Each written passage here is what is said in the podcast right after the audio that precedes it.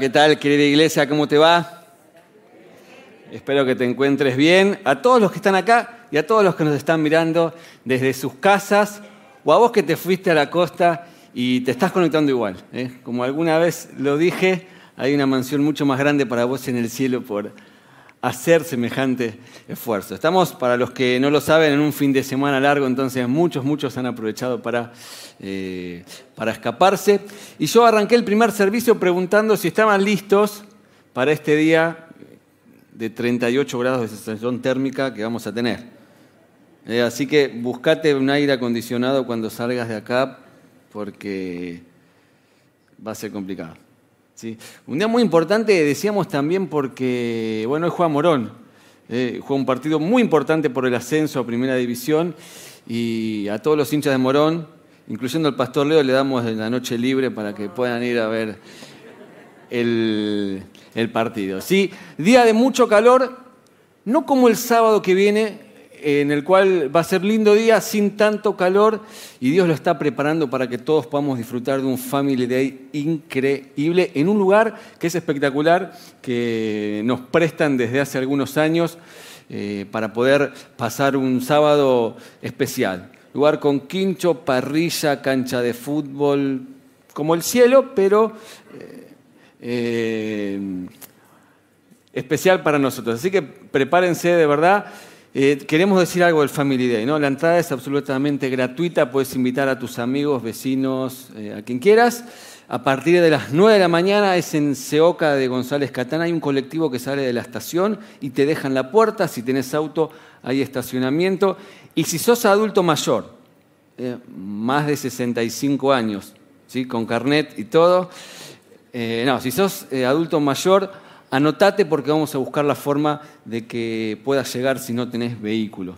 Si no sos adulto mayor y querés ofrecer un lugar en tu auto para, poder llevar a nuestros abuelos, que son de los grupos que más queremos cuidar en nuestra iglesia y honrar, también te puedes anotar ¿eh? y decir, bueno, eh, tengo un lugar y la idea es congregarnos todos eh, a un horario y salir todos juntos para poder pasar de ese día espectacular. Esto es el sábado que viene 27.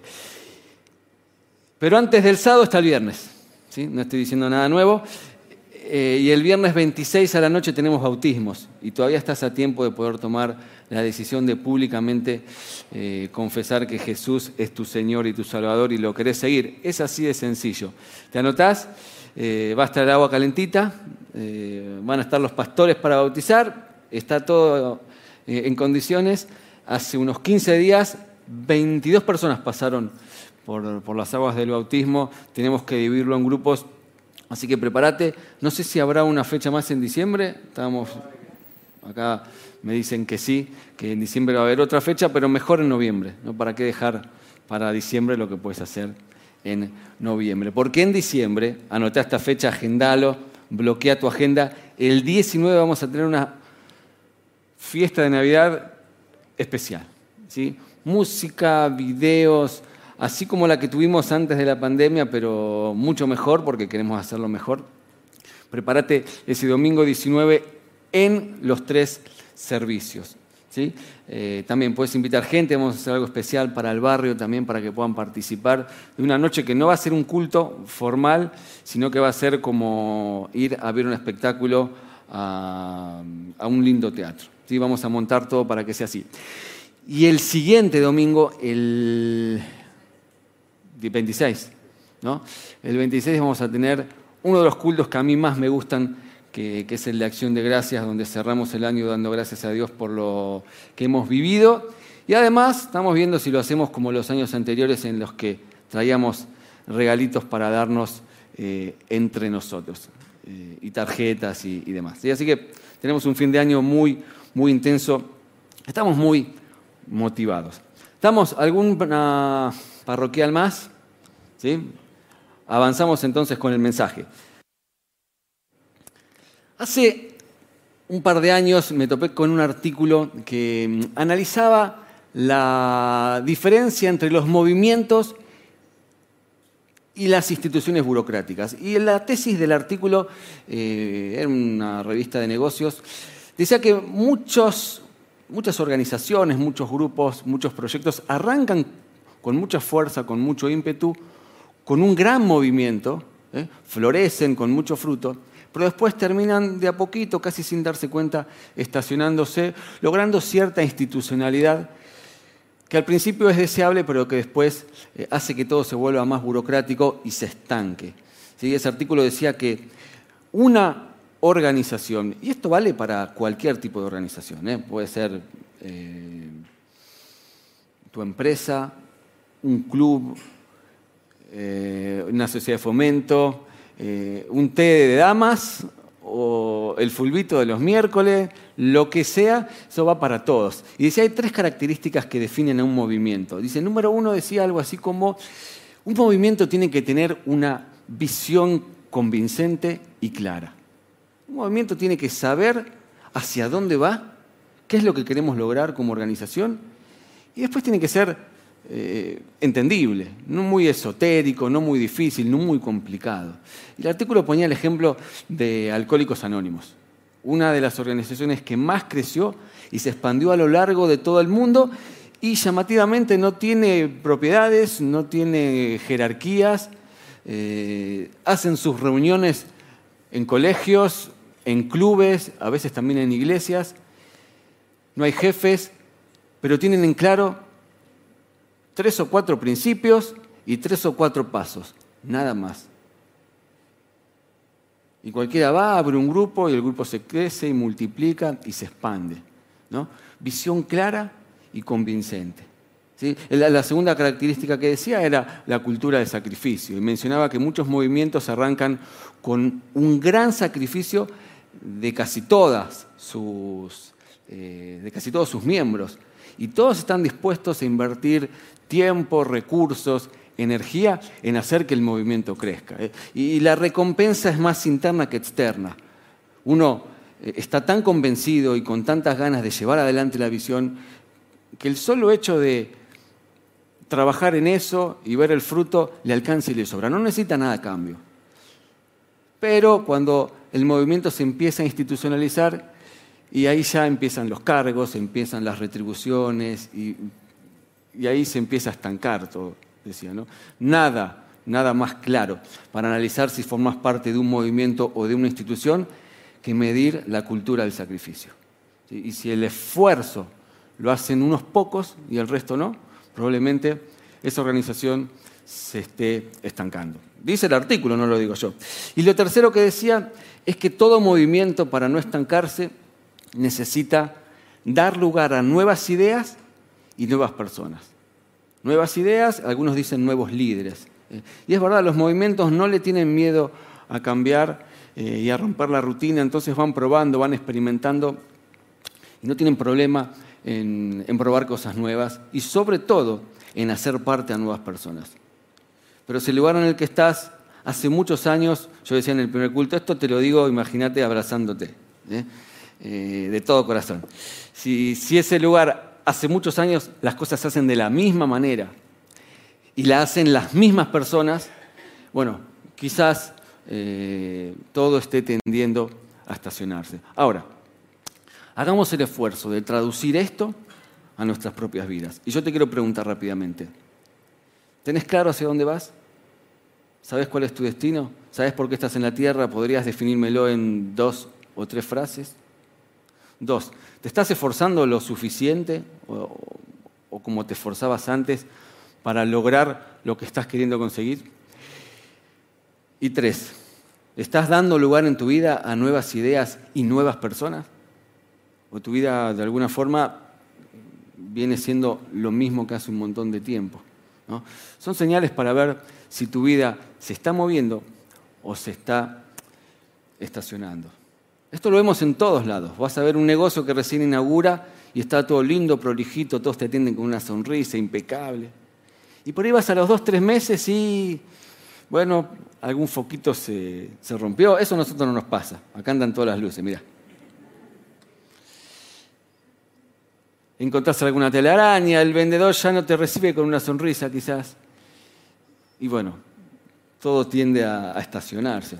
Eso pasa con los programas de televisión. La otra vez hablábamos, estábamos viendo un programa muy exitoso en su momento Y vos lo ves, el conductor es muy bueno, pero el formato ya quedó viejo. No ha dado lugar a nuevas ideas. Pasa con los deportistas. Quizás llegan a la cima o a la cresta de la ola y terminan o empiezan a, olvidarse para qué están. Están para jugar, hacer goles, ser campeones y quizás eh, se empiezan a marear con otras cosas, dejan de forzarse y, la carrera empieza también a, entrar en un declive. Pasa con las iglesias también, que a veces arrancan con mucho ímpetu, con mucho florecimiento y, después se terminan estacionando. Por eso yo te animo a que te preguntes hoy si te estás moviendo, si estás avanzando o quizás tu vida se estacionó como a muchos nos ha pasado en medio de esta pandemia. Facebook, la empresa que transformó el mundo hace 11 años, hace 11 años, se dio cuenta de esto y cambió su nombre, ¿sabías? ¿Sabías que Facebook no se llama más Facebook? ¿No sabían? Cuando abras Instagram o cuando abras WhatsApp vas a ver abajo que ya no dice más from Facebook, sino que dice from Meta. Le pusieron Meta, eh, como mirando hacia adelante. ¿no? Ellos se dieron cuenta que había cosas que cambiar si quieren seguir siendo un movimiento. Y el apóstol Pablo, hace casi 1970 años, cayó preso por predicar el Evangelio y se dio cuenta. Yo decía en el primer servicio, uno dice Pablo preso y se imagina las cárceles que vemos por ahí en las series, o si, estuviste en alguna, eh, las, conoces mejor. Eh, dónde te puedes mover, te juntan todos a, comer, dónde van, vienen, llaman por teléfono. No, no, la cárcel de la que hablaba Pablo era una cárcel de la cual no se podía mover, algunos dicen que era un pozo, y desde ahí, en vez de quedarse quieto, se pone a escribir. ¿Y qué escribió? Por ejemplo, escribió Filipenses 3:13. ¿sí? Yo quiero desafiarte en esta mañana a que puedas seguir avanzando. Y si en la pandemia o cuando fuese tu vida se estancó, se estacionó y sentís que estás dando vueltas en círculo, que de verdad puedas avanzar. Porque como lo dice el título del mensaje, el remedio es avanzar. Y que no te detengas. Dice Filipenses 3, 12. Sin embargo, sigo adelante, esperando alcanzar aquello para lo cual Cristo me alcanzó a mí. Hermanos, no pienso yo mismo que lo haya logrado ya, más bien una cosa hago, olvidando lo que queda atrás y esforzándome por alcanzar lo que está adelante, sigo avanzando hacia la meta. El remedio es avanzar. Sigo avanzando hacia la meta. Estás preso, Pablo. ¿Dónde estás avanzando? Sigo avanzando hacia la meta, para ganar el premio que Dios ofrece mediante su llamamiento celestial en Cristo Jesús. Mi mensaje tiene tres puntos en esta mañana. Pablo dice, olvidando lo que queda atrás. Punto número uno, para los que anotan, si todavía hay, me olvido. Me olvido. Olvídate, podríamos decirlo. Olvídate. ¿De qué me tengo que olvidar? ¿De qué se tenía que olvidar Pablo? Bueno, un poquito antes te cuento un montón de cosas que él había hecho en su vida, cosas que había vivido. Y yo lo englobaría así. Tenés que olvidarte de todo lo malo que viviste. Olvidar no es que, bueno, hacer de cuenta que nunca pasó. Lo tenés que procesar, lo tenés que tramitar. ¿Sí? Hace dos domingos el pastor Leo predicó un mensaje que se llama Milagros Inesperados. ¿no? Pueden mirarlo, ponerle me gusta, suscribirse al canal también de paso, como decimos, eh, como dicen los youtubers, porque te va a contar la historia de una persona que fue celada por sus hermanos, tirada en un pozo, vendido, acusado injustamente, estuvo preso. Eh, decíamos como una novela turca, fue ese día, ¿no? Que hablaste de eso, como una novela de esas que... Eh, yo, me enganché con otra novela, después te digo cómo con el doctor Milagro. Oh, qué manera de sufrir, ¿no? Eh, el apóstol Pablo dice, me olvido de lo que queda atrás. Y José vivió un montón de cosas y el, centro del mensaje de alguna manera decía que para poder prosperar tenés que poder tramitar lo que te pasó en el pasado, poder superarlo, poder acordarte sin dolor y poder perdonar a todo el que te lastimó. El remedio es avanzar, pero para avanzar tenés que olvidarte de lo que quedó atrás. Tenés que perdonar a quien te lastimó, tenés que perdonarte a vos mismo. La Biblia está llena de versículos que habla del perdón maravilloso de Dios. Hay un pasaje en Miqueas que dice que Dios, cuando le pedís perdón, agarra tus pecados y los tira al fondo del mar. Y vos lo sabés, y vos lo repetís, y vos se lo decís a otro, pero no te lo crees para vos. Como muchas cosas. Sin embargo, ese pasaje se escribió también para que vos lo leas, para que vos lo creas y para que vos lo vivas. Olvidarse de todo lo malo que viviste. En la Biblia hay un montón de eh, historias eh, en la que aparecen distintos desiertos. Y como un desierto de verdad, medio metafóricamente, el desierto es un lugar incómodo, el desierto es un lugar árido, es un lugar donde uno tiene sed, es un lugar sin muchas comodidades. Y vas a ver que el pueblo de Israel pasó por un desierto antes de tener la tierra prometida, ¿sí? antes de que Josué conquistara la tierra prometida. Vas a ver que Elías pasó por un desierto antes de volver a reencontrarse con Dios y fue un tiempo difícil y fueron como 40 días de caminar errante sin saber a dónde ibas. Y vas a ver que Jesús, antes de empezar su ministerio, también tuvo un momento de desierto. 40 días difíciles. Terminó el desierto y arrancó su ministerio. Pero todos los desiertos que vemos en la Biblia son temporales. Y el desierto que quizás te toque vivir también tiene que ser temporal. Por eso nunca, pero nunca, pero nunca construyas una casa en el desierto. Porque el desierto siempre tiene que ser pasajero. Quizás estás viviendo algo difícil, producto de la pandemia o, lo que fuese, y vos tenés que convencerte de que eso tiene que ser pasajero. No podés construirte una casa ahí. Todo tiene que pasar. Salvo que te guste ser cruel con vos mismo. ¿Eh? Los desiertos son para una temporada. ¿Eh? Por eso, deja atrás todo lo malo que te hicieron, deja atrás quizás todo lo malo que vos hiciste, deja atrás el tiempo que perdiste, que por ahí sentís que perdiste 10 años y cuando se cumplen 15 pesan como si fueran 30. Y, cuanto más tiempo pasa, peor. Déjalo atrás, porque el único remedio es avanzar. Dejar atrás lo malo, pero también dejar atrás lo bueno. Muchas veces nos aferramos a, las cosas buenas que por ahí logramos en el pasado. Es muy común. Eh, por ahí pegaste un hit o dos hits. Y ayer hablábamos con una persona que, vino a una, reunión y fuimos a comer una pizza con, algunos del equipo.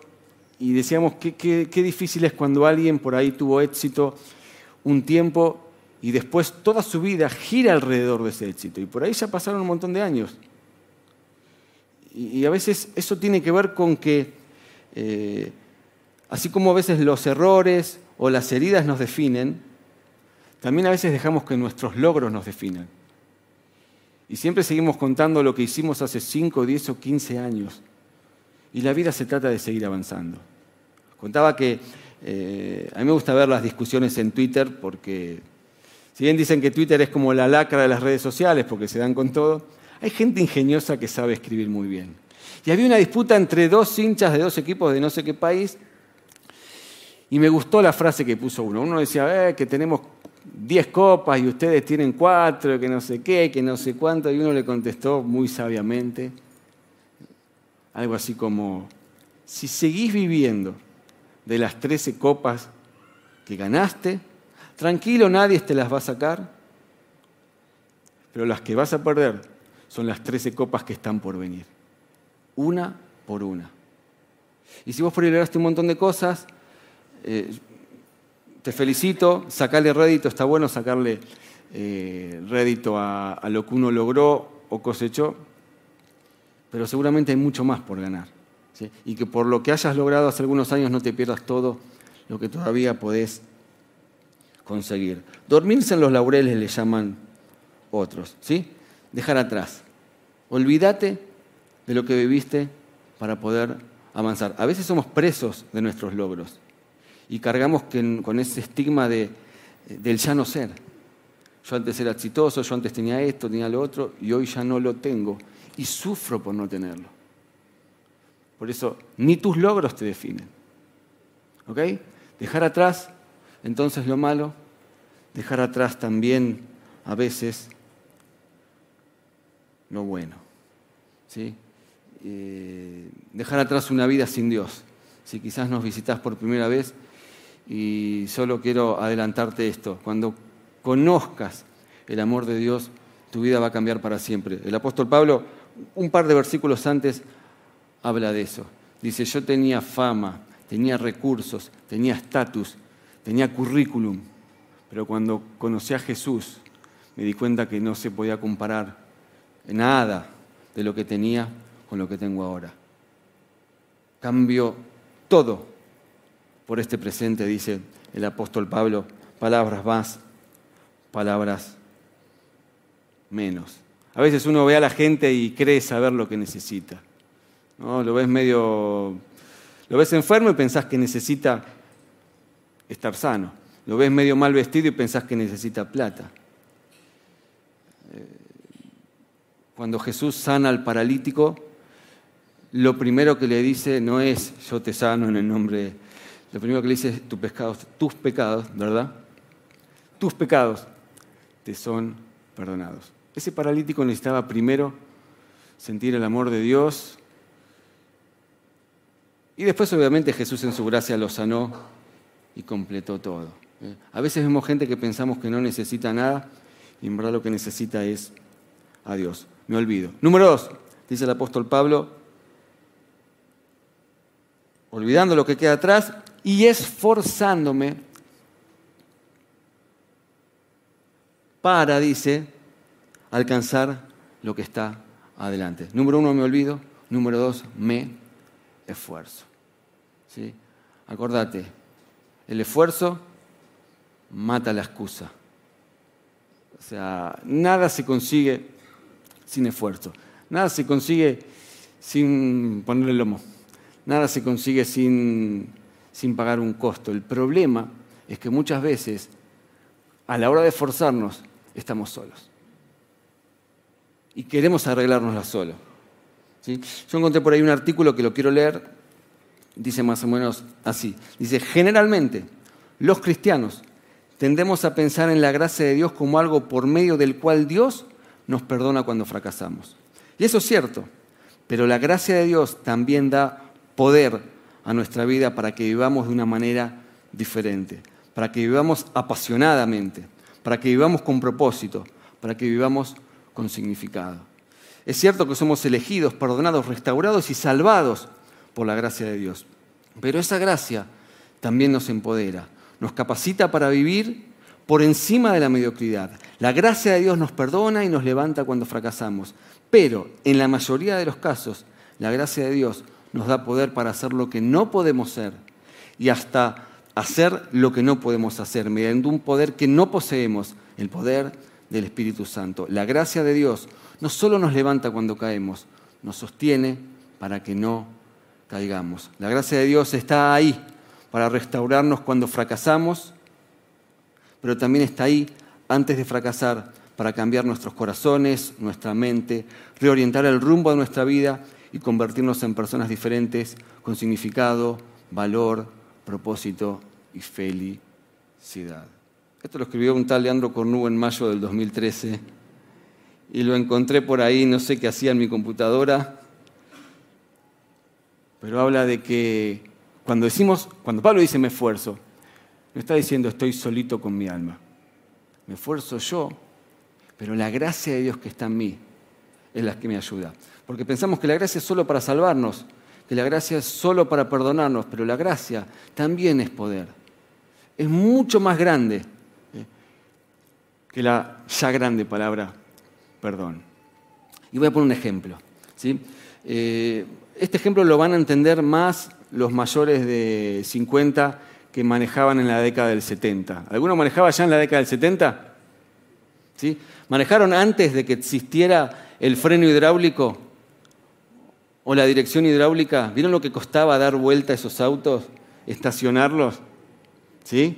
¿Sí? Eh, algunos ni saben lo que es la dirección hidráulica, yo tampoco eh, sabía, pero sencillo, si, alguna vez intentás mover tu auto o te quedaste sin batería y querés girarlo o querés frenar, ¿cuánto cuesta? Un montón. Pero encendido, con el sistema hidráulico, cuesta muchísimo, muchísimo menos. ¿Sabes por qué? Porque la fuerza no la haces vos, la fuerza la hace el motor, la fuerza la hace el auto. Si cuando tenés que girar, lo único que vos tenés que hacer, si tenés un auto, capaz que hay alguien que todavía tiene auto que no tiene dirección hidráulica, no creo, ¿no? ¿Habrá alguno? ¿Sí? Recién vino, terminó el primer culto, me dijo, tengo un Ford T no sé cuánto. Un Falcon. El día fui a una ciudad a pocos kilómetros y encontré todos los Falcon, todos los Dunas, estaban todos ahí. En algún lado están, yo sé dónde están. Si manejabas antes, todo el esfuerzo lo tenías que hacer vos, pero te das cuenta que ahora, por suerte, no. Y con Dios pasa exactamente lo mismo. Lo único que vos y yo tenemos que hacer es tomar la decisión y apretar el pedal. O tomar la decisión y girar el volante. El resto de la fuerza la hace el motor, la hace el auto. El resto de la fuerza la hace el Espíritu Santo que está en vos. Así que cada vez que tengas que enfrentarte a una situación difícil, no estás solo. Vos tomás la decisión, ¿eh? apretá el freno, girá el volante, el Espíritu Santo va a hacer todo lo demás. Cada vez que tu pasado te asalte y te quiera hacerte recordar lo que hiciste mal, tomá la decisión, apretá el freno y el resto lo va a hacer Dios. Girá para otro lado, porque el poder del Espíritu Santo que está en vos es quien te va a ayudar a esforzarte para seguir adelante. Si vos no entendés esto, vas a intentar hacerlo por tus propios medios y probablemente no lo logres. Pero si vos te reconoces un ser humano lleno de defectos, lleno de problemas y necesitado de Dios, le estás dando lugar a la gracia de Dios para que pueda operar y pueda hacer su trabajo. ¿Sí? Cuando te vengan tus recuerdos, cuando vengan pensamientos que no van, toma la decisión, apretar el freno, girar el volante, el Espíritu Santo va a hacer lo demás. Me olvido, me esfuerzo y número tres, me enfoco. ¿En qué me tengo que enfocar? Dice Pablo, en la meta, en el final. Te dije recién que Pablo estaba preso, ¿no? Bueno, dicen que la cárcel donde estaba estaba ubicada en un lugar muy especial, exactamente al lado del Circus Maximus. Googlealo después. El Circus Maximus es quizás el estadio con mayor aforo en la historia de la humanidad. 300.000 personas dicen que entraban sentadas en ese lugar. ¿A qué se juntaban? A ver las carreras y alentar a sus bueno, a, sus choferes, tenían otro nombre que ahora no me acuerdo, creo que eran Auribus o algo así, que eran los choferes que manejaban. No manejaban autos, manejaban eh, carros con caballos. Entonces yo me lo imagino a Pablo escuchando 300.000 personas alentando a sus corredores y Pablo dice, claro, es así. La vida es como una carrera. Y en varias cartas él va a hablar de esto de correr la carrera. Y la única manera de poder correr una carrera y poder terminar bien es no perdiendo de vista la meta, no perder de vista la línea de llegada. El único remedio, el único remedio es avanzar. Y, dice Pablo que tenemos que avanzar. estaba buscando no sé qué y me encontré con la definición de la palabra mediocre. Una palabra fuerte. Que te digan mediocre es, muy fuerte. Sin embargo, la palabra mediocre viene de otras dos palabras en latín. Medio, ¿qué significa? Mitad. Y ocre, tierra, montaña. color montaña, color ocre. O sea, el mediocre en verdad es alguien que se quedó a mitad de la montaña, a mitad de la carrera. Y mi propósito humilde en esta mañana es ayudarte a que eso no te pase, a que eso no nos pase. Y que estemos estancados donde estemos estancados, hoy podamos recuperar el ímpetu y poder salir adelante. ¿Sí? Pablo dice, me enfoco en la carrera. Por eso yo te animo a que puedas terminar todo lo que tenés a mitad de camino, que puedas terminar tu carrera. De hecho, contaba en el primer servicio, mi mamá trabaja desde que tiene 13 años. ¿sí? Y, después empezó a trabajar en un lugar mejor y siempre su estigma fue esas dos materias que no pudiste rendir, porque trabajabas. Él trabajaba como 14 horas por día y cruzaba después de noche. Y le quedó química, materia que habría que sacarla de... Química a inglés. Eh, está bien. Era complicado. Y muchos años, eh, con que no, que no, hasta que finalmente tenías como 50 más. Pudiste rendirla. Yo, te, yo le enseñé inglés y no sé quién te enseñó química. Eh, yo no. Y pudo avanzar y cerrar eso. Termina tu carrera. Termina la secundaria porque podés, porque podés. Termina lo que empezaste. ¿sí? Seguí adelante. Recupera tu familia si, si estás luchando por eso. Saquete encima de los pendientes. Convertite en la persona que podés ser, porque podés ser. ¿eh? Si hace mucho que estás quizás dando vueltas en círculo, visualiza la meta. Dios quiere que termines todo lo que empezaste. Tenés el permiso, el poder y la protección de Dios para hacerlo. Mírate acá.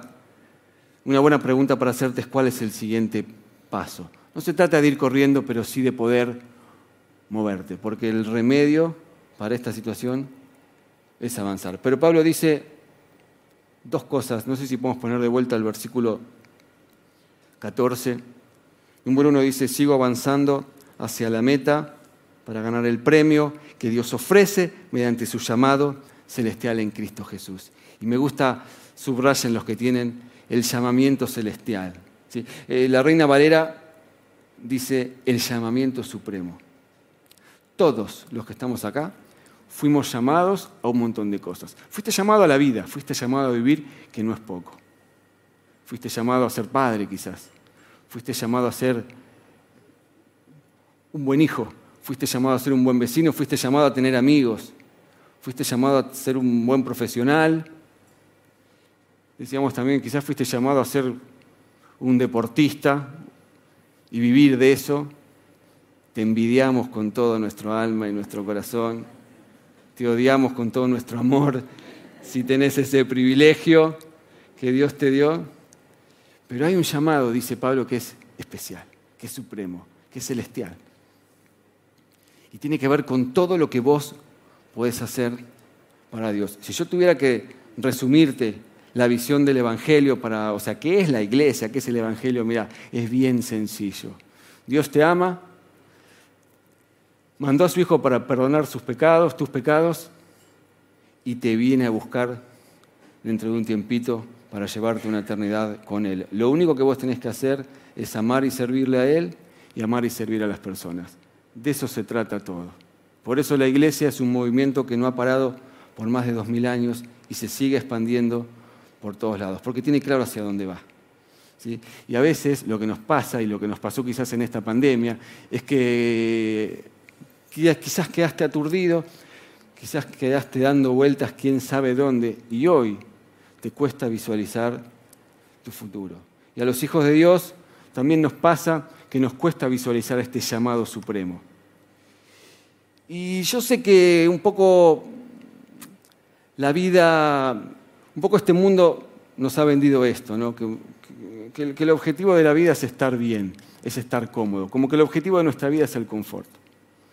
Y muchos de nosotros hacemos lo que podemos para estar bien. O y no está mal. ¿eh?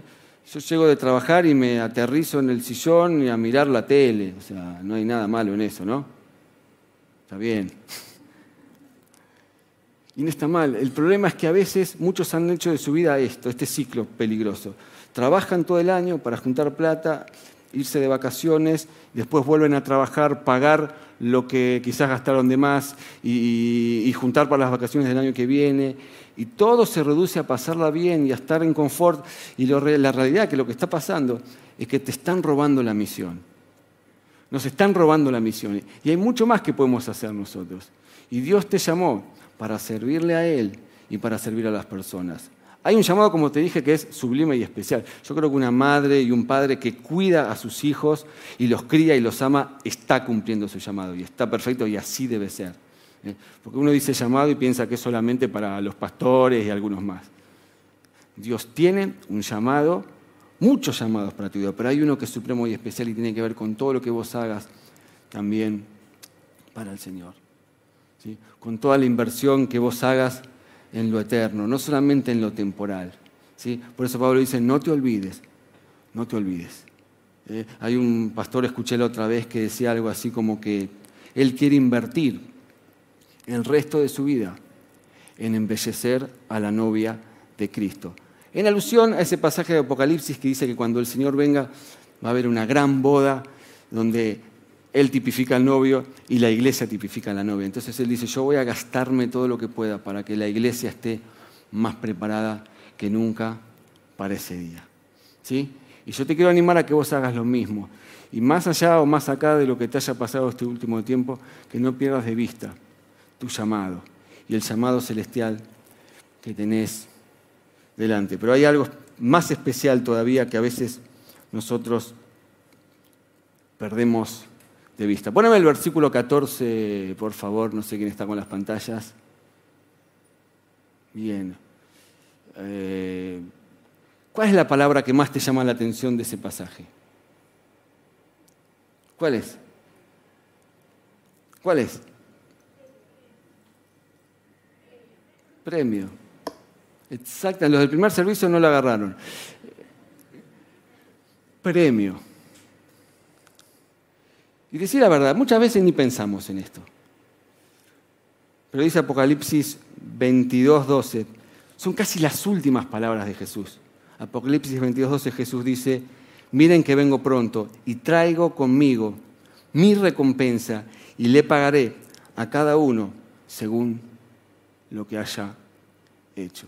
Dice la Biblia, no, no puedo describirlo, me faltaría tiempo, que va a haber un momento donde el Señor va a venir y va a tener lugar lo que se conoce como el tribunal de Cristo. Y ahí Dios va a recompensarnos por todo lo que hayamos hecho, por todo lo que hayas avanzado, por todo lo bueno que hiciste. Y yo sencillamente, vengan los músicos, ya estoy terminando, yo te quiero decir dos o tres cositas respecto a esto. ¿sí? Número uno, ese juicio, en ese tribunal especial que va a haber, no es un juicio de salvación. La salvación no se va a definir ese día. Tu salvación se define en esta tierra. En esta tierra. Cuando tomás la decisión de seguir a Cristo. Por eso, si nunca lo hiciste, hoy puede ser un buen día para que puedas hacerlo. El apóstol Pablo dice, sigo a la meta para alcanzar mi llamado y para alcanzar el premio. ¿Sí? Ese día no se va a definir si sos salvo o no. Ese día se va a definir cuánto el Señor de extra te va a dar. Pablo escribe también en la cárcel una carta a los colosenses y les dice, ustedes ya están sentados en los lugares celestiales con Cristo, ya está hecho, dice. Y distingue entre la herencia y la recompensa. Tu herencia es la salvación, la recompensa es todo lo que Dios te va a dar por todo lo que hiciste acá en la tierra. ¿sí? Muchas veces perdemos de vista el premio. Muchas veces perdemos de vista que un día el Señor va a venir y como vemos en los Juegos Olímpicos te va a poner una medalla, te la va a colgar del cuello y te va a decir, bien, buen siervo, fiel, te mereces este premio. Y a veces estamos dando vueltas, girando alrededor de nuestros, iba a decir nuestros traumas, pero es muy fuerte, ¿no? La palabra podríamos decir, nuestras heridas, nuestras imposibilidades, nuestros errores. y perdemos de vista que esto es una carrera. Y si no sos capaz de deshacerte de todo eso y seguir corriendo y avanzando, ¿qué premio vas a recibir? Otra cosa que, yo pensaba mientras leía esto es que así como, bueno, el pastor lo alguna vez habló, ¿no? En algún mensaje, no sé dónde estará ese. Eh, ¿Viste esa gente que dice, yo cuando esté en el cielo, Dios me va a escuchar? yo le voy a preguntar, ¿dónde estaba el día que se me rompió la uña del dedo derecho?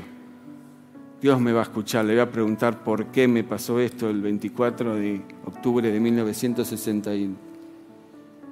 Y, yo crecí aprendiendo esto, ¿no? De él, como que ese día, como que muchas explicaciones, no sé si nos vamos a animar a pedir, ¿no? Imagínate, el Señor en todo su esplendor. Y pensaba a colación de esto, tampoco sé si me voy a animar a dar muchas excusas. Tampoco sé si ese día le voy a poder echar la culpa a Damián, a Esteban, a, a mi esposa o a quien sea de lo que no logré, de lo que no hice, de lo que no me animé, de lo que no corrí. Esto imagínate que te lo digo abrazándote con un kilo de dado en la mano. ¿eh? No, me, no, no te enojes. Se derrite, ¿no? No sé si voy a, No me imagino a mí mismo poniendo excusas. De verdad. No me imagino a mí mismo poniendo excusas. Entonces digo, para, para, para, para, para, para. Estoy acá, estoy a tiempo. El remedio es avanzar. Yo voy a seguir adelante. No voy a dejar que nada ni nadie me saque el premio, ¿ok? No le voy a echar la culpa a nadie y como pueda, me voy a levantar y voy a seguir corriendo. O caminando, moviéndome hacia adelante. Lo tercero es saber que esas recompensas no sabemos bien qué son. Yo creo que Dios no dejó bien en claro qué es para que no nos hagamos la cabeza. Pero estuve hablando con el pastor Emilio un ratito el otro día y quedé remanija. Búscalo después, porque me contó cosas que tienen que ver con eso. Me dijo solamente, te lo tiro como adelanto, que probablemente tengan que ver con cosas que hacíamos acá en la tierra y que nos gustaban hacer. Y que vamos a poder seguir haciendo allá en el cielo. Y de lo que va a hablar ese juicio es de la bondad de Dios. Los hijos de Dios esperamos lo mejor de Él. Seguro que esas recompensas van a ser cosas que ni ojo vio, ni oído yo, pero están preparadas para nosotros. Dios no olvida nada. Y vas a recibir algo por cada sí que le hayas dicho a su voluntad. Por cada no que hayas dado para mantenerte en ella. Por cada vez que pusiste la otra mejilla, por cada vez que perdonaste, por cada vez que sufriste una injusticia y no respondiste mal por cada vez que te animaste a predicarle a alguien, por cada cosa que hiciste que quizás nadie vio, ni te agradeció, ni salió en los diarios, ni nada. Pero a Dios no se le pasa nada. ¿sí? A Dios no se le pasa nada. Y si vos crees que en el cielo yo, el pastor Leo o, quien sea, vamos a estar mejor que vos, porque no sé, yo no sé, hablo por mí, Leo. Yo no sé. A veces algunos llevamos más, nos recibimos más agradecimiento y más, no sé. Yo sé que a Dios no se le pasa nada. Y te va a compensar y recontracompensar ese día en ese juicio del trono blanco donde vamos a estar todos ahí.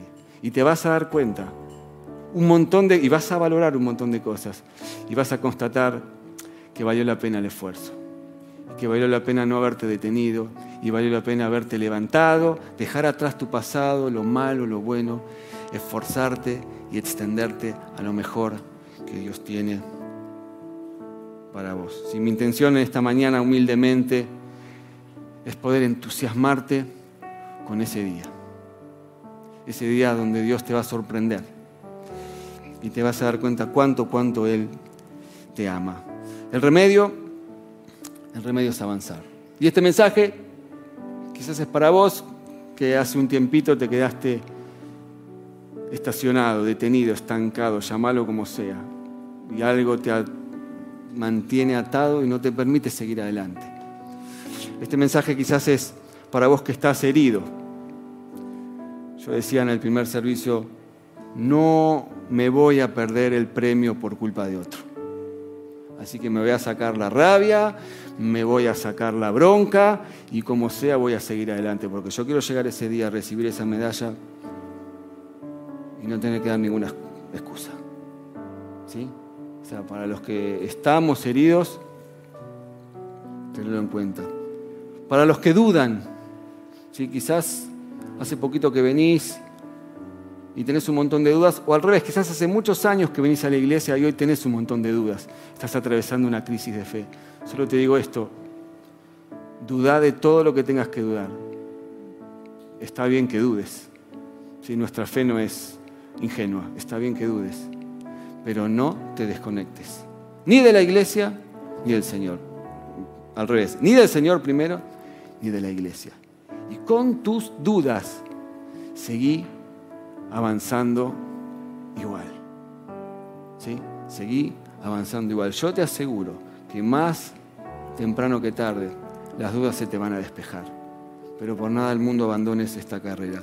Este mensaje capaz que es también para los que no conocen a Dios y necesitan enterarse que la vida no termina en una tumba y que Dios tiene un propósito para vos acá en la tierra y después también. ¿Sí? Cierra tus ojos. Ahora sí voy a orar y terminar. Quiero preguntarte y que te preguntes a vos mismo y que lo medites con toda sinceridad.